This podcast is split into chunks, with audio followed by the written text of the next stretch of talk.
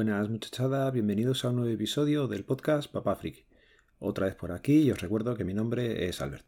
Hoy os quería hablar un poco de la beta que me ha saltado en el OnePlus 6T y es que estoy disfrutando de Android 11 en este móvil que es del 2018, ¿vale? Se estrenó en el 2018 a finales, yo lo compré en el 2019 a través de reacondicionados de Amazon y tengo que decir que estoy muy, muy contento con el móvil.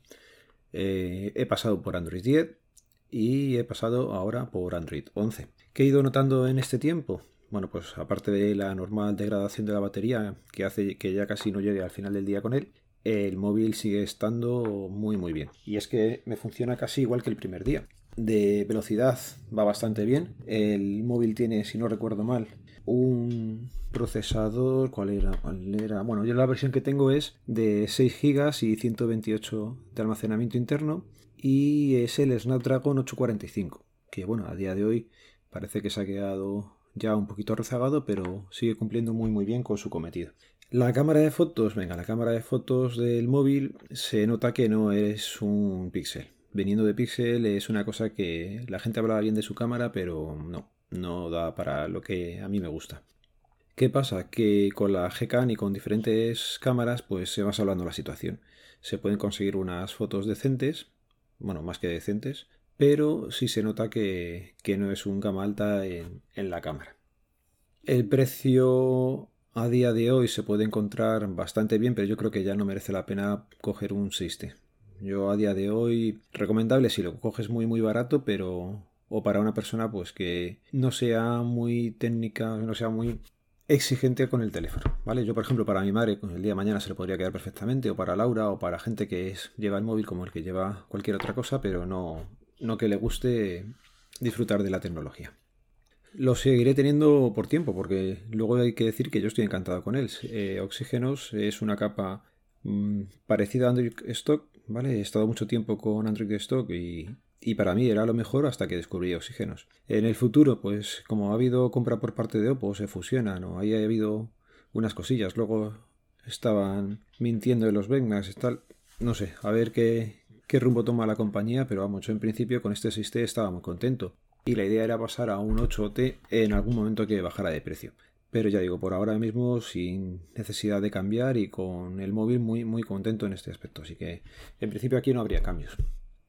Bueno, y de la beta de Android 11 en el OnePlus 6T, os comento, a mí en principio no me ha dado ningún problema. Hice una instalación sucia, vamos, que me descargué el fichero, hice la instalación por mejora local, esto es una cosa que tiene muy buena eh, la gente de OnePlus, tú te lo descargas, tú con una forma muy visual le dices dónde está la actualización, coge el fichero, te lo planta, te lo pone y a disfrutarlo. Se supone que la gente pues recomendaba hacer eh, los tres wipes del sistema para borrar cachés, eh, toda la información y tal y volver a empezar. Me da muchísima pereza y me tiré de cabeza. Puse la actualización y está funcionando todo perfectamente. Lo único que sí que me he dado cuenta es que cuando enciendo el móvil y comentábamos hace poco para grabar las llamadas, tengo que activar un par de cosillas antes de empezar, pero vamos, una cosa bastante sencilla que ya lo expliqué en su momento. Y yo no he tenido ningún problema. Por los foros decían que si el vídeo en YouTube se veía mal, que si tal. Como prácticamente no veo YouTube, pero vamos, pusieron un vídeo de prueba que decían que ellos lo veían mal, yo lo veía bien. La cámara decía gente que no le hacía fotos, a mí la cámara me hace las fotos igual de bien que siempre, así que... Y nada, veo los colores como más vívidos, no sé si habrán tocado algún parámetro o algo. Parece que tiene eh, mayor luminosidad el móvil, y eso que el brillo lo tengo puesto un poco más bajo de lo que lo tenía antes, y más o menos la, beta va funcionando bastante bien. Para ser una primera beta que han sacado, vamos. Otras cosas que he probado con Pixel, con los Pixel directamente eran para echarse a temblar y esta le ha sentado bastante bien al teléfono.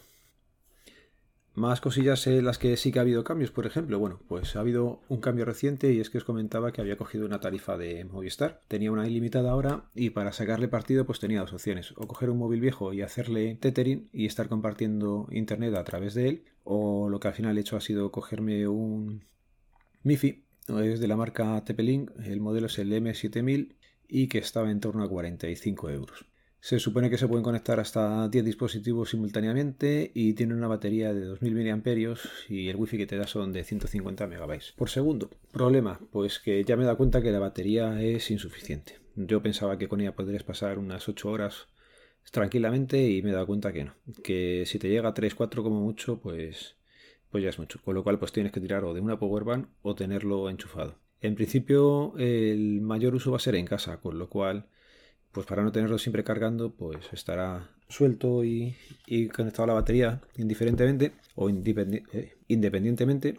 Y en principio contento con la compra, porque me da la movilidad que tenía. Lo tengo elegible, o sea, puedo devolverlo hasta el 9 de agosto. En principio no quería devolverlo, pero tengo que comprobarlo del tema de la batería y, y es un poquito exigente estando fuera de un cargador. Si veo que esas 2-3 horas que parece que decía ahora bajan mucho más, pues es que no, no es muy útil.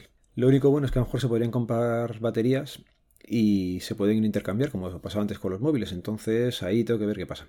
Otra cosilla que no me ha gustado es que tienes que usar sí o sí la aplicación siempre para poner el pin de la tarjeta SIM. Es fácil de hacer, pero si lo tiene que hacer ya Laura, pues mm, me preveo quejas. Así que esa parte es una cosa que no me ha convencido del todo. La otra opción era haber comprado un router en el que le pudiera meter la tarjeta SIM, pero perdía la movilidad y en el coche, por ejemplo, o cuando estás en la playa o en algún sitio, pues sí te puede venir bien. Entonces hay que darle, hay que darle un poco más de tiempo a la compra.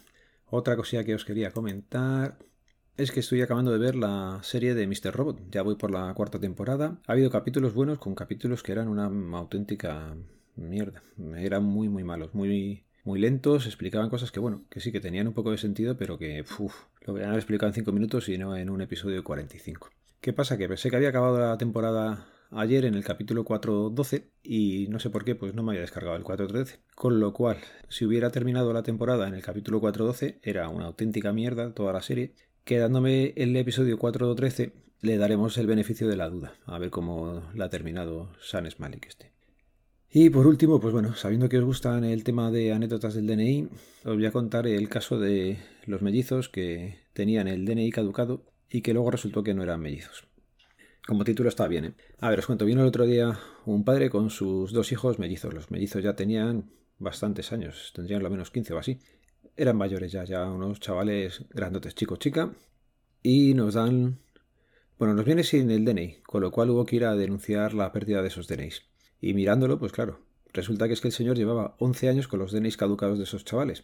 Y decía, no, tuvimos un viaje y, y ya pues salimos y, y ¿para qué lo vamos a renovar? Si como solamente era para eso, ya se le explicó que una vez tú te sacas el DNI, te comprometes a tenerlo en vigor. Eso es una cosa que tienes que saber.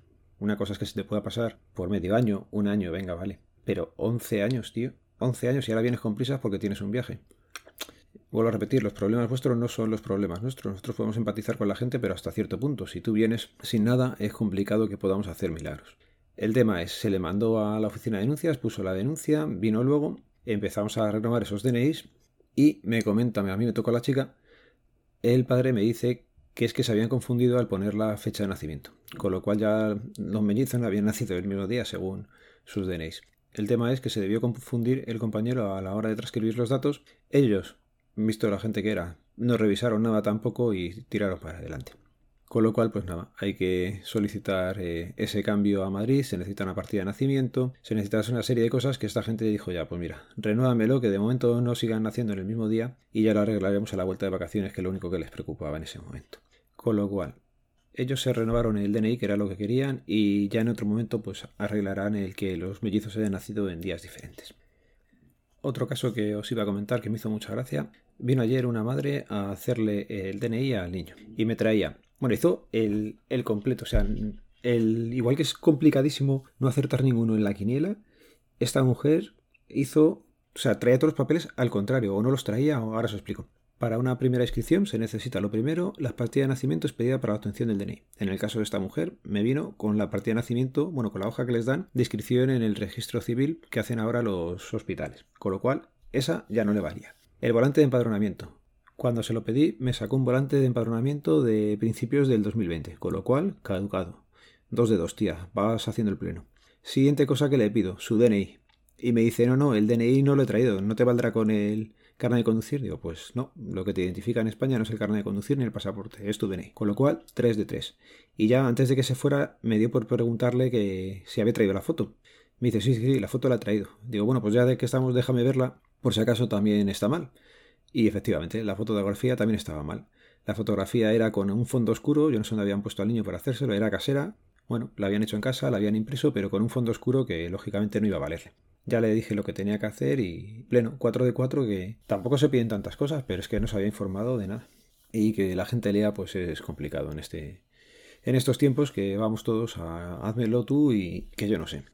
Y bueno, por último comentar, que le pasó también ayer a la compañera, es que no entiendo por qué tenemos que aguantar eh, insultos directamente a las oficinas de expedición del DNI, que es como lo que le pasa a la gente en los médicos, en los hospitales, que tampoco tienes por qué ir insultando a la gente. Yo entiendo que si no te hacen un trámite que tú creías o piensas que tienes que ser atendido y recibido o hecho el trámite, te frustres y seguramente le pongas verde, pero hostia, lo haces una vez has salido del sitio. No te pones delante del sitio a llamar gilipollas o decir qué cara de gilipollas tiene esta funcionaria. Porque no, no es de recibo. Y eso es extensible a cualquier sitio al que vayáis. ¿Tú quieres poner verde a alguien? Pues si lo vas a hacer. Si todo el mundo nos sale la rabia de, mm, joder, no me han podido hacer esto y es eh, humano el echarle la culpa al otro. La gente no reconoce sus propios errores pero no tienes por qué insultar a la gente que está haciendo su trabajo. Es como cuando se te escapa el autobús y, le pones al autobusero verde. Pues él sabe que le estás poniendo verde, pero no te oye, dentro de lo malo. Te está viendo, pero nada, ayer fue directamente a su cara, le llamó gilipollas. Le pilló tan de sopetón a la compañera que no hizo nada, si no ahí se podía haber escrito y ese hombre se tenía que haber llevado una buena multa.